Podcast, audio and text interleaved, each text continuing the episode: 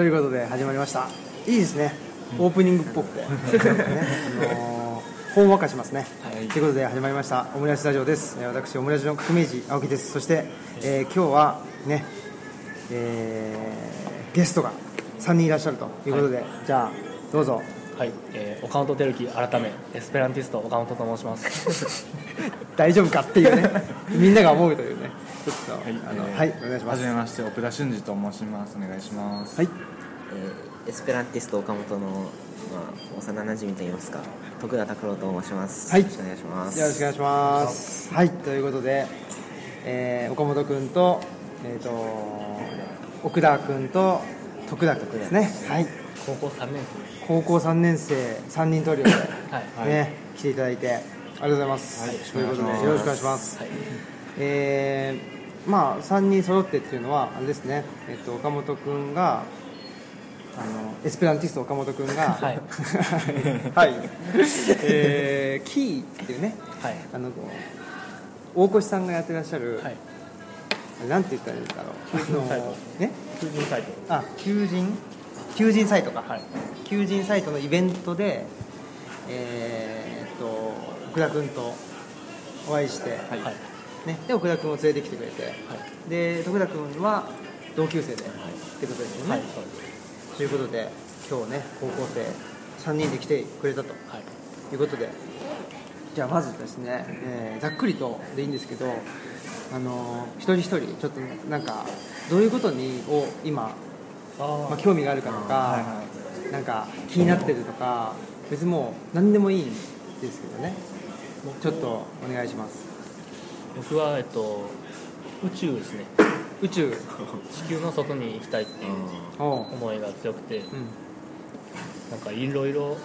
どうやったら行けるかとか行った後どうやって暮らすかみたいなことをずっと考えて、それを考えていると日々の悩みが結構薄れていくんです宇宙に思いを馳せることによってなんか、うん。まあ、小さい世界のことを結構忘れられるっていうのうんうん。が大きいというか得なんですよ、それいいことですね、うんなんかねなんだろう誰も傷つけない感じがあって。そうなんですよ僕だけが傷つくんですよお前何やってんのって。傷つくかどうかはあれですけど。ああってことが気になってます。気になっていると、はい、だからあんまり現実世界僕見てなくて。はあでもね宇宙のことについて現実的に研究するっていうのもあるじゃないですか。あそうですね。宇宙学だったり、はい。あの素粒子のね研究だったりはい。ありますよね。めちゃくちゃハマってました、うんうんうんうん。へ中学入ってなんか原子とかやるときに一番小さいやつは何やって言われた時に、僕素粒子って答えて、塾の先生に「お前まだちょっと早いよ」ね大きいものか。そうそう。だからねあの宇宙のことを考えるって言ってもなんていうんだろう素粒子のことを考えるってなるとめちゃくちゃ現実的な気がしますけど、ね。素粒子のことは考えてないですか？僕はなんかどっちかというとあの植民化の方法について。植民っていう言い方はちょっと悪いですけどはどうやってその社会が形成されるのかいうんうん人間あの地球に人間が出てきてから結構1万年ぐらいもっと。地球に、えっと一応700万年と言われてますけどいやあのホモ・サピエンスが生まれてからは大体、うん、そんなもんですね。そうですね。でそこからなんか長い年月をかけて今に至ったわけですけど確かに。そのもし別の星に行ったとしたらデフォルトでそれじゃないですか。デフォルトでその知能と技術で。そうですね。何もないとこ開発していく。その過程がなんか確かね子供の頃めっちゃ面白かったの。無人島開発みたいうんうん。な番組に似て。てなんかそれですね。そのインフラをまず整えるのが楽しそうなのとうんうんそこからどうやって社会が形成されていくのかっていうのは。確かに例えば火星火星に行くとして最初多分エリートだけが行くと思う。あうん。うん。それって別に自然発生的じゃななくないですかエリートだけが、う。ん。そういう時にいやその未来のことを考えてるみたいな面白いああ確かに面白いですね、まあその植民っていうことでいうと例えば古代ローマの場合、植民史っていうのを作るんですよ、はい。あのドイツのケルンっていうのは、はい。あのはい。はい。ねえっとローマのねあの植民地なんですけどローマの植民の場合は軍隊が植民するんでだからあのなんていうかな軍隊の人たちありきの町を作るんですよ。え軍軍事的な駐屯地っていうかね軍事的拠点がありきで作るんですごくその合理的に街を作るんですよ。っていうこともあるしあとはあの昭和のあの最初の方のその満州に日本人が移民するっていうなるとそれは本当にあのエリートの人が、ね、あの新たな地を求めてって言って行くと。この人いつもあいつもじゃないか。っていうこともあるしあとはほらあのブラジル移民みたいな感じであれはどっちかというとあのなんていうのかな。経済的に貧しい人たちが、うん、あの新たな土地を求めて行ってその土地っていうのがその財産になるわけです。私有財産になるから私有財産を持てるように新天地に行くっていういろいろね多分結構いろいろあるんいやあるんですよ。移民というか。そう。移民植民って言ってもねそれを考えるっていうのはめちゃくちゃ僕もね面白いなっていうのが思っております、はい、じゃあ次は奥谷君はどうですか？はねえっと人と会話するのが好きで好きなんですけどなかなかその高校生活とかをしてる中であんまり本当の意味で人と喋れたなって思うことがあんまりなくてそれでまあどうしたらこの人と話せたなって思えるような人と出会えるかとかどうやったらそんな時間が時間なのか分かんないけど、うん。ことができるのかなみたいなことを最近は考えてます、うん。でそれを具体的にもあれですよね。ああそうですね、うん。この間は、えっと、何者でもないやつらのトークライブっていうのを開催してみたんですけど、えっとまあ、それはまずなんていうんですかね。話したいけど話せないみたいな人がやっぱり世の中には多いなと思っていて、で特に高校生とかって僕自分みたいなやつがこんなこと語ったらなんか絵に思われるとかやっぱそういうことをやっぱ思いがちなんで。あ鬼才がみたいな。そう。だからなんかあのテレビ番組の話で僕らにずっとしてたりとか、うん。そういうことがすごく多いからで大人になってもそういう人も結構いるかいるのかもしれないし、うん。ふうには分からないけど。ということでとりあえずその全く専門性もクソもないしあのつまらない話かもしれないけどそれをあの舞台の上で2時間あのトークライブするっていう舞台に上がったのは高校生3人で上がったんですよ。それで大人の方にもお客さんとして来ていただいたんですけど、まあ、トークライブっていうとやっぱりちゃんと実績があってうん。こういう肩書きがあってこんなこと研究してますとかそういうやってますとかそういう話をすると思うんですけど全く何も持ってないやつらで つまんない話でもいいから2時間お客さんの前で喋ったりと思って、で、まあ、それをやったら意外と反響が良くて、そうなんだ。あじゃあ次は俺も喋りたいわとかそういう感じに言ってもらえてあやっぱりなんていうか、うん、こういう人たちがいるんだなとか、うんやってみること。うん、そうそうそう。いやーすごいですよね。あのー僕らが僕らってあの僕このオムライスラジオっていうのを始めたのは一人で始めたわけじゃなくて、はい3人で始めたんですけどその時にまあもちろん僕らもね何者でもないわけなんで別に僕らのことなんて を話をね聞きたい人なんていないわけなんですけどその時に僕はその3.11っていうね、はい。東日本大震災があった時に、まあこれなんか自分が思ったことを喋れる場所っていうのを確保しておく必要があるっていうふうにはいはいはい。思ったんですよ。じゃないと例えばなんかね原発とかすごい大きな問題で人の生き死にが関わる問題であってもなんかスポンサーがつかないとかなんか誰かに都合が悪いっていう理由でうん。そのそうそうあの話すこと自体を封じられてしまうっていうことっていうのは、ものすごく自由ではないっていうふうに感じたんでそれをまあネット上だけでもいいから作ろうとはい言ってオムライスラジオを始めでこれネット上だけじゃダメだと。はい。現実に作んなきゃいかんって思って、あの人文系施設図書館ルチャリブロっていうのを作ったっていうのがあってで人文系施設図書館とかやってで人文地のあなんと拠点とか言ってるんですけど、はいそんなんであの 僕みたいな人間がは人文地の拠点作れるわけがないんですよ。はいないけど言っちゃうっていう。ことってなんかすごく大事なような気もして。居場所を作るっていう。そう、うん、でねなんか居場所を作ることってねまあいろんなあのところでいろんな人たちがやってると思うんですけど別にどこが正解っていうのはなくて、はい。なんかねやっぱり何なんですかね。何者でもないんだけどその人が本当に思ってることをしゃべるとそれって世界に一つだけはいそうですなんですよね。それがすごく面白いなと思っていて。意外と面白かったって言ってもらえて、うん。いや面白いですよ。うん。結構その来てもらった高校生のコーラのなんかいい感じの部分もすごい出て出てて、うん。あ2時間あっという間やわって言われて、それはめちゃくちゃ重要ですよね、うん。で、まあ高校生も高校生で学校っていうね結構閉鎖的なというかねその閉ざされた世界だったりあと家庭も家庭でねなんかあの閉ざされた世界だしっていうんでその中で自由じゃないなって感じることもあるだろうし、ね、なんかいつの間にかそのいわゆる大人になると仕事してお給料もらうことで、はい。その自由じゃないなって感じるのがお給料ではい相殺されてるっていうふうに多分もしかしたら無関心に無関心無意識に思ってるんじゃないかなと思っててそれはねアホかと。アホですわ。申し訳ないけど。だからそのねあのお金によって自分の自由っていうのを奪われてることにすら無関心っていうのはやばいよっていうのはやっぱ高校生のね人たちに僕らも言ってほしいし、まあ、僕らもねあの言い続けてるわけですけど、別にねあのなんだろうねだから本当に原発問題ってそうでいくらあげるから黙ってねっていうことの象徴なんですよ。それはおかしいじゃないですか。僕もまだ社会に出たって言えるわけじゃないんですけど、まあ、アルバイトをしてるとやっぱそれはもうすぐ分かりますね、僕がやってることに対しても例えばトークイベントやったよってアルバイトの人に言ったら「えそれお金もらえるの?」って言われて、い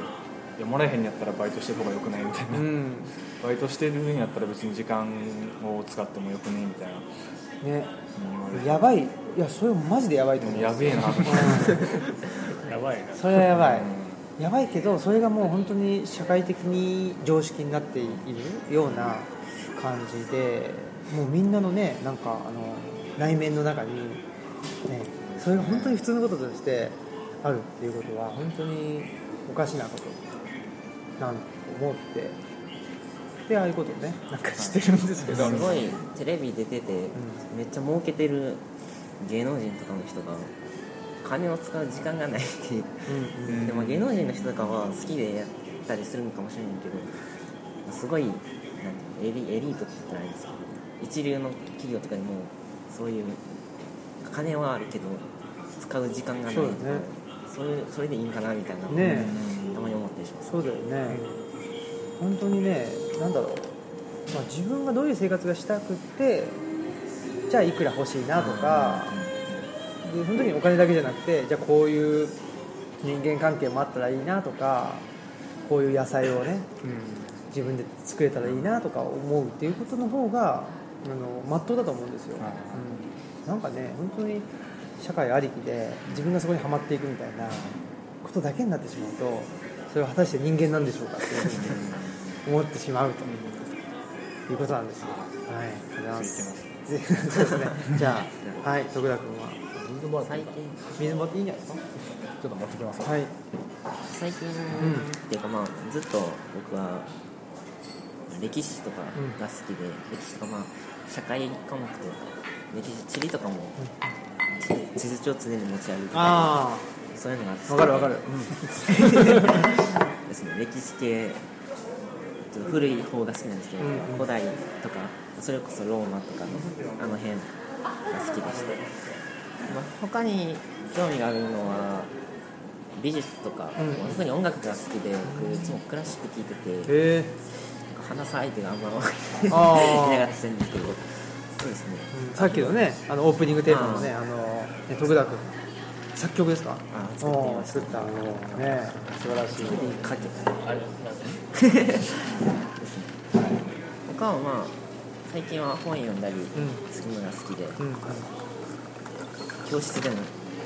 教室でも一人で本読んだり。あ、一人もやってるそうか。確かにね。だからあのねみんなねやっぱり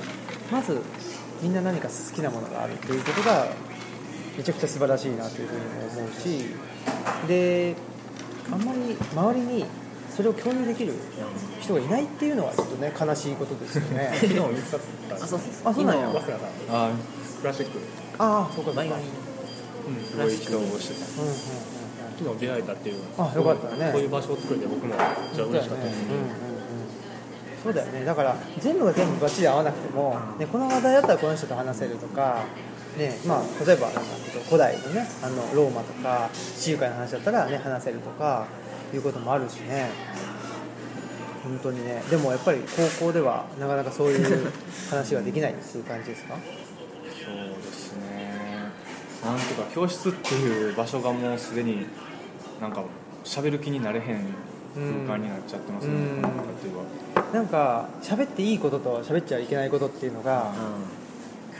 なんか線引きされてる感じ、ねうん、僕の学校は割とちょっと仏教系というか、はい、なんですけどその中で旧約聖書を見て、うん、ちょっと宗教的に違うとちょっと何読んでるのみたいな感じになったことがあります僕の場合は喋、れる人はいなくはないんですけど、うん、受験であ時間がないって言われる。とやっぱそれはちょっと、うん、まあ受験個人的な恨みがある。個人的な個人的な。恨み福田さんの場合も場合も僕はちょっと知っててあの、うん、例えばみんな興味ある。話題って多分いわゆる。ゴシップというかそのクラスの誰誰々が付き合ったとかとかだけなんですよ聞いたらそれしかないですそこでなんか哲学とか社会の話とかする。と、意識高い意識高いみたいな僕はもうそこ行くのやめましたもん、うんうんうん、もうやっていけない。そうだね。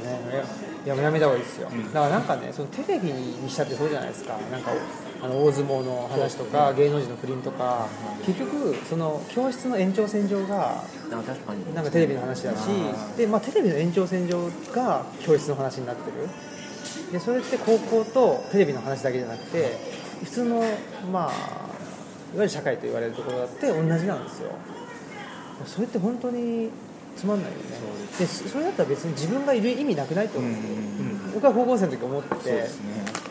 自分の気持ちを言えないとか自分だけが好きなものっていうのがまあなかったら、はい、別に誰でもいいじゃんとかね、うん、思ってしまうっていうことに関して結構みんなが無関心っていうのが怖い、僕元からそういう何ていうんですかちっちゃい時からそういうゴシップ系というか、うん、そういうネタそもそも知らなくてお父さんがテレビ見てるのがカピバラとか ニュースばっかだったんでもともと知らなくて、うん、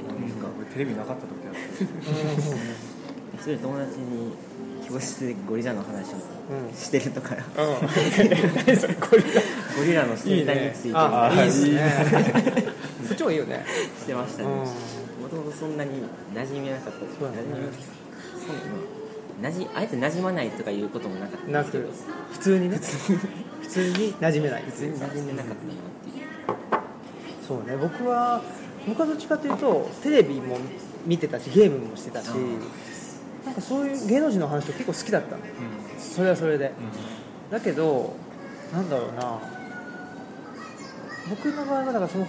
本当に思ってることとかを言ってくれてるのが深夜ラジオとかだったんですよ。ねだから深夜ラジオ一人で聞いてで深夜ラジオを同じラジオを聴いてる友達がいたりすると面白いよねみたいな感じで話すっていうことがあったんですけどだから芸能人の話する人話する時はこっちの人たちと話してね、違う話したい時は違う話してみたいなことがあったんですけどだからあんまりね、まあ、特に高校時代はあんまり不自由を感じなかったんですよ、うん、だけど大学進学ってなった時にその僕は歴史と考古学やりたいって言った時に周りのみんながねそれで就職できるの？って言った時にあこれは話が合わないなと。思った決定的なところがあって。そういうなんだろうね。全部大学に行く高校を卒業するとかいうのが全て就職っていうことに結びついてることに対してね一つも疑問を抱抱かないのかねという。それだったら直接就職したらいろいろそうだよね、給料もそんなに変わらないしね、うん、年功序列とはい。えもうねだから永久就職とかねそういう時代じゃなくなってるわけだしそれだったら実際にじゃあ社会の中でねどういうことができるのかっていうのを早めに考えてた方がいいとは思うんですよ。ある種の言い訳のように聞こえてしまう。そうだね、まあでも僕の場合はね大学になんか好きなことしに行ったんで、なんかすごくね有意義な時間っていうかでその後にあの大学院も行ったりしてるんですげえ長くいいですよね長くねあのなんですかねその社会からのねあの何逃亡をね 続けてましてで結局そのままねあのあのなんだろう村に越してきたのでで、まあ、今働いてはいますけどやっぱり町には住めないなって思いますね、うん、ちょっとなんか同質圧力というかね普通こうでしょみたいなのがもう蔓延しすぎてて僕はどどうしてもね普通こうでしょって言われると「ほら!」ってこのね このポーズをねついしちゃうっていうのがあるんでなかなかそうするとねあの街ではね住みづらくなるというんで、ね、あの村にまでねあの来てしまったというのはありますよね、うん、僕はもともと大学に行くつもりだったんですけど、うんうん、まず勉強自体そもそもしてなくてほとんど、うん、高校受験の時ちょっとだけ頑張ってで高校入ってからも定期テスト頑張ったぐらいな感じで、うん。で僕の父が京都大学出てるんですけど今まで一回も勉強しろとかいい大学入れって言われなくて。で父は京都大学を出て一流企業に就職してからもうこの会社でやっていくの無理やなって思ったらしくてあこんだけ勉強してたこのおっさんでもやっていけへんやった。ら俺がいやいや受験勉強したところで絶対無理やなと思って。父が教えたこと教えてくれたことなんですいや本当に賢い人は多分そうなると思いますよ。大学にもいろいろあると思うんですけどなんかもう自分の中ではそこでもうすっぱり大学を諦められたんです今の。あじゃあもう好きなことやった方がまだ可能性広がっちゃうそうだね。大学にあそうそう。あ本当に好きでもないことをする時間ほど無駄なことないっていう感じ、僕あの文学部に行ったらまあ歴史とか哲学も学べるんですけどその大学では。なんか人気全然なくて文学部が。うん。そうなんだ。いけなんか他の学部落ちてしゃあなし行くみたいな人たちがいてそれで文学部の評価が下がるみたいな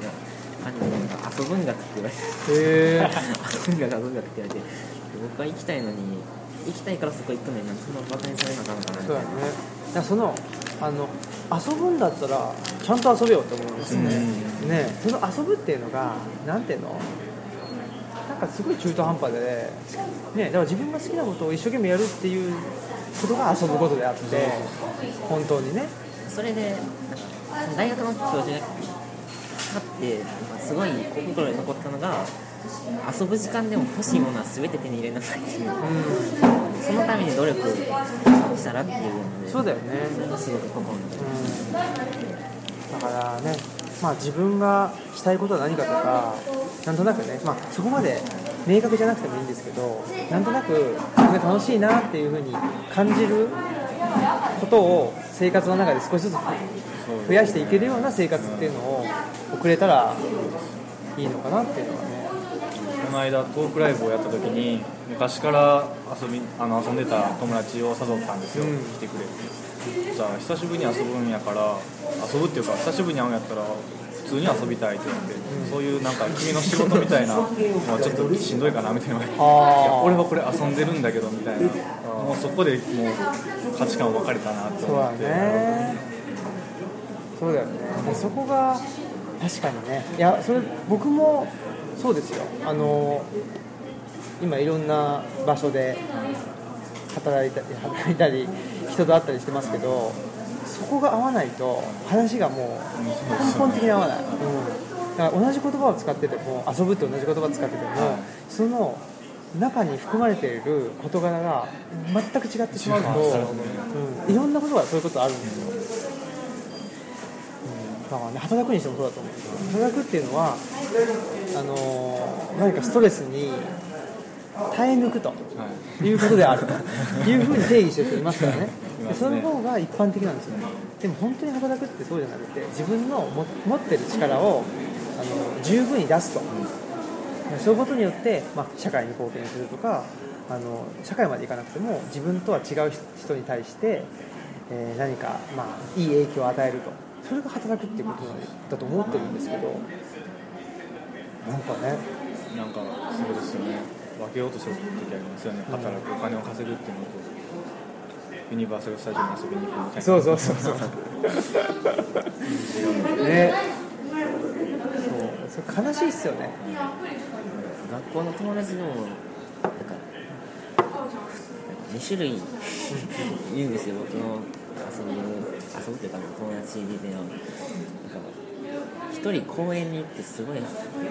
水風船とかで遊び回るみたいな人と大勢でなんかスポッチャ僕あんま行かないんですけど、えたまに誘われて行ったら何それなんかスポーツのアミューズメントああビリヤードとかすごい混んでてちょっと並んどいてみたいなえ並んどいてってなんなのね一人並ばされてみんなで遊びに来たのに一人ずつ並ばされて空いたとこにみんな行くみたいな。えその間の時間。一人やしみたいな。そこはちょっと遊ぶ遊ぶそうこれ遊んでんのかなみたいな。本当だよね僕もなんかカラオケにたまに誘われることがあって僕歌うの大嫌いで。自一人で歌うのはいいんですけど人に聴いてもらう歌っていうのが大嫌いで行きたくないのになんかそのカラオケっていう場所になんていうかなあの雰囲気がいいみたいな。うん。めちゃくちゃ。俺もカラオケめっちゃ嫌いなんですよでも雰囲気は嫌いではないです、うん、みんなであの狭い部屋に入るっていう雰囲気は、でも歌うことは大嫌いでなんか複雑な気持ちなんです 雰囲気は嫌いじゃない。あそう。カラオケでしかあの雰囲気はないかなと思うでもあの雰囲気を別にカラオケじゃない場所で作ろうと思ったらいいんじゃないですか？そうですよね。でもその時だからは狭いところにさみんなで入ったらいいんじゃない？映画とか上映してね。ああそうそう。そっちの方がねいいよね。だから雰囲気だけを楽しむんだったらカラオケじゃなくてもいいっていう。そうそうだよね。だから要するにその遊ぶっつったらこうでしょみたいなのが固まりすぎててそうですね。でそれがすべからくお金を払わなくちゃいけないっていうのがあれがねどういうこと？っていうね。カラオケとかも高い。高いしね。ボーリングとかね。ボーリングもね。だからなんかねその用意された場所に入らないと遊べないっていうのが問題ですよえっと、今思ったのは彼らの彼らっていうのは便宜上使うんですけど彼らの言う遊びって遊ぶこと自体を楽しむんじゃなくて、遊んでる空間であったり遊んでる雰囲気であったり遊んでる友達との時間を試していくだってボーリングボーリングを倒すことに楽しまれる人ってあんまり多くないと思うんですよ。いや分からんけどねそれやったら家でやったら家でやったらなんでお金払ってボーリングに行くのかってずっとなんかあのスコアがなんかいい感じにいってみたい。なうんまあ、ピン倒すだけだもんね。おそれ重たいシューテ球でね。ィングゲームでもいいと思うんですよ。あユニバだユニバはどうやるの一回だけ行ったことあるあれ楽しいんですよわからない。その並んでる間とかの会話とかが僕的にはあ楽しいんですけど、この前行ったそのアミューズメントパークスポッチャは並んで一人で並んどいてってえー、みたいな。そこはちょっと戸惑いをあ本当やね。そこは戸惑うよね。あんま行かないからちょっとカルチャーショックというかいや別にねそういうなんかね遊び場とかね遊び方があってもいいと思うんですけどそれしかないような状況になってたりね。それをなんだろう。それしかないしそういうもんでしょって言ってなんかすごく無無自覚にね。あの言うでしょ。このは前あのいつも僕一人で散歩してるんですけどあの岡本君がいつもフェイスブックでゴミについていろいろ言ってるんであちょっと会う前になんか俺も一人でゴミ拾いしようと思ああっていいですね。でビニール袋片手にずっとゴミ拾いをしながら歩いてたんですけど結構楽しくてそれが、うんうん。楽しい楽しい楽しいですよね。あこんなもんしてるんやとか、うんうん発見がねそう普通に目的地に進んで歩くよりも落ちが拾っていつもするけど、まあ、あまだあっちにもあるみたいな感じであゴミに文化が反映されてるんですよその年のああこういう商品も売あれてるそうそうあこんなのあそうあこれ楽しいなと思って。で今度から友達誘ってやってみようかなと思うんですけど。うこれをだからやっぱり遊び遊びとして捉えてくれる人はどんだけいるのかな誘って来てくれる人っていうのはどれぐらいいるのかなと。か確かにそうやね。ゴミ拾いは楽しいですよ一番。おお発見してちょっとやり始めたら止まらへんゴミ拾いしながらなんか何？あのなんていうのかな。イライラしてくることはないんですか？こんな捨てやがってとかそういうそういう気持ちではない。最初はありました、でも無駄だったそんな思ったところでゴミ捨てる人は変わらない、だから僕はどれだけ楽しくゴミ拾いをしてるかをそのゴミを捨てない人、うん。拾わないけど捨てない人。に見せつけることによって、拾わないけど捨てない。拾いもしないけど捨てない人を拾う人に変えたいと思って。あ捨てない人はどうしても変えられない。あそうですね。あそうか。あじゃあ捨てる人はどうしても変えられないので思いっきり楽しもうと。ああ素晴らしいですね。そうですね。僕もそれがねなんかキーワードになってくるっていうかなんか別にね他人を変えるのって難しいんで自分がね人から見てどんなにつまんなそうなこととかどんなに金にならなそうなことでも全力であの楽しんでいると、ね、なんかあるんじゃないかと思って、ね、周りの人がね変わってくるということもありますからね。うん、じゃあこのオムライススタジオも全くそうでここにはね特に別にね、まあ、申し訳ないですけどねあのギャラも何もね